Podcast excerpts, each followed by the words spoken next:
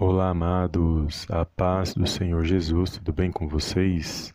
Sejam bem-vindos a mais um vídeo aqui no canal Palavra é Vidas, palavras de poder no dia de hoje, onde eu creio que o Senhor falará ao meio ao seu coração.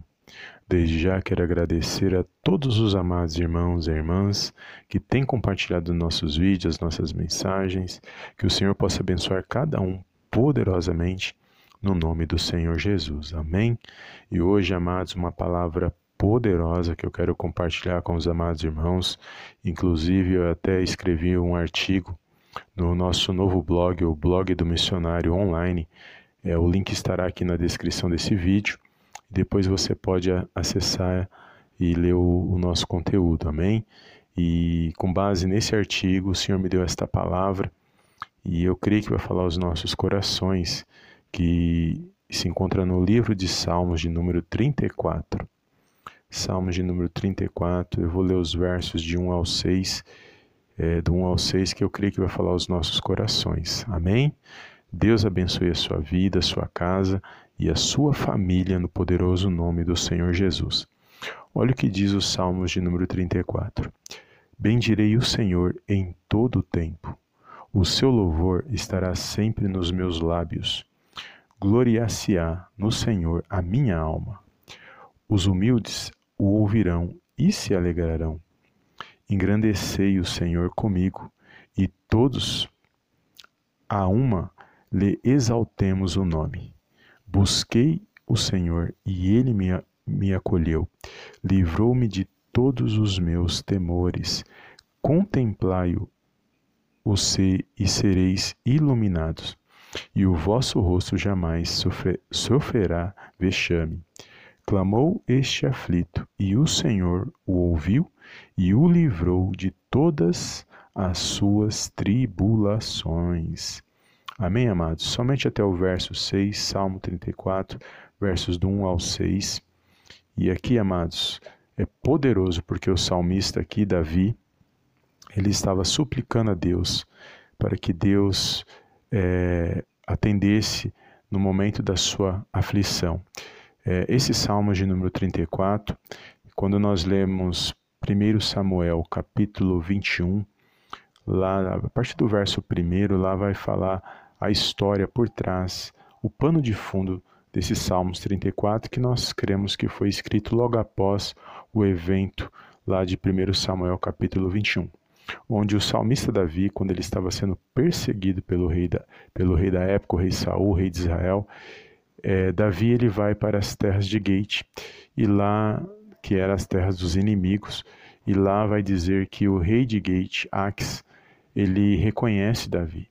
E não só Ax, mas também os seus servos, é, os príncipes da época reconheceram Davi como aquele que derrubou o gigante Golias e Obviamente, Davi ali seria visto como um inimigo, e Davi ele, ele temeu muito aquela situação porque ele percebeu que o rei reconheceu ele daquela cidade. Então, o que, que Davi fez?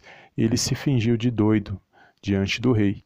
E quando eles levaram ele ali diante do rei e o rei percebeu que ele estava agindo como um doido, o rei mandou ele embora, mandou que é, tirassem ele da sua presença. E foi ali uma algo meio que a gente pode até achar meio estranho, vamos se dizer, esse comportamento de Davi, mas Davi ele agiu daquela maneira, é, temendo pela sua vida. Obviamente, Deus tinha um propósito na sua vida e Deus está, estava com ele naquela situação. E Davi, mesmo diante daquilo que ele, da forma que ele agiu, ele reconheceu o cuidado de Deus. Porque na verdade não foi porque ele se fingiu de doido que ele foi livrado da situação mas porque Deus estava agindo na sua vida. Então, Davi usou o meio que ele achou é, necessário agir no momento em que ele estava sendo questionado. E ele temendo muito pela situação, mas obviamente Deus guardaria ele naquela situação, Deus estava guardando ele naquela situação e nada lhe aconteceria, ainda que ele estava ali correndo perigo. E mas Independente disso, Davi reconheceu o cuidado de Deus no meio da sua aflição, porque essa era a aflição. Quando você lê o Salmo 34, essa era a luta, a batalha de Davi. as aflições que ele estava vivendo, porque Davi foi um homem muito perseguido por causa de inveja, perseguição era muito grande. E sabemos que aqueles que buscam a presença de Deus, buscam andar na verdade, buscam é, nos dias de hoje. Fazer o que é certo, muitas das vezes não é bem visto, muitas das vezes será perseguido, muitas das vezes não será é, acolhido. Às vezes até mesmo no ambiente onde você está, seja às vezes num trabalho, ambiente de trabalho, normalmente acontece muito em ambiente de trabalho, às vezes é, grupo escolar, assim, em locais que envolvem outras pessoas, que você vai estar próximo de outras pessoas, e muitas das vezes você sendo quem você é, muitas das vezes pode incomodar algumas pessoas, mas o importante é nós agradarmos a Deus nós andarmos na sinceridade da palavra de Deus, na sinceridade do nosso coração, porque quem nós temos que se preocupar em agradar é a Deus, amados, no poderoso nome de Jesus. E sabemos que toda vez que você se destacar em qualquer situação, pode ter certeza que uns vão te elogiar e outros vão demonstrar que é, não, não se agradou de você, mas os, os, os mais perigosos vamos dizer no sentido o que tem mais assim perigo, não é aquele que demonstra que não gostou de você. Porque esse você sabe, você identifica ele, obviamente, uma hora ou outra Deus prepara situações e você ganha é, você mostra para ele que não é aquilo que ele está pensando, porque às vezes ele teve uma má impressão sua. O mais perigoso é aquele que vai dar um tapinha nas suas costas, dizendo que gosta de você, dizendo que está do seu lado, e muitas das vezes está agindo com falsidade. Esse é perigoso porque esse você não vai identificar tão facilmente, a não ser que Deus revele para você. E eu creio que o Espírito Santo de Deus ele faça isso quando nós buscamos a Deus, ele faz isso quando nós buscamos a Deus. Mas tirando isso, é, Deus nos dá estratégia, sabedoria para a gente lidar com essas situações, não pagando o mal com o mal, mas pagando o mal com o bem, amados. Sendo quem você é, seja quem você é gostando ou não da sua pessoa, você é o que Deus quer que você seja. E pode ter certeza que Deus vai abençoar a sua vida, Deus vai te direcionar e Deus vai estar contigo onde você estiver.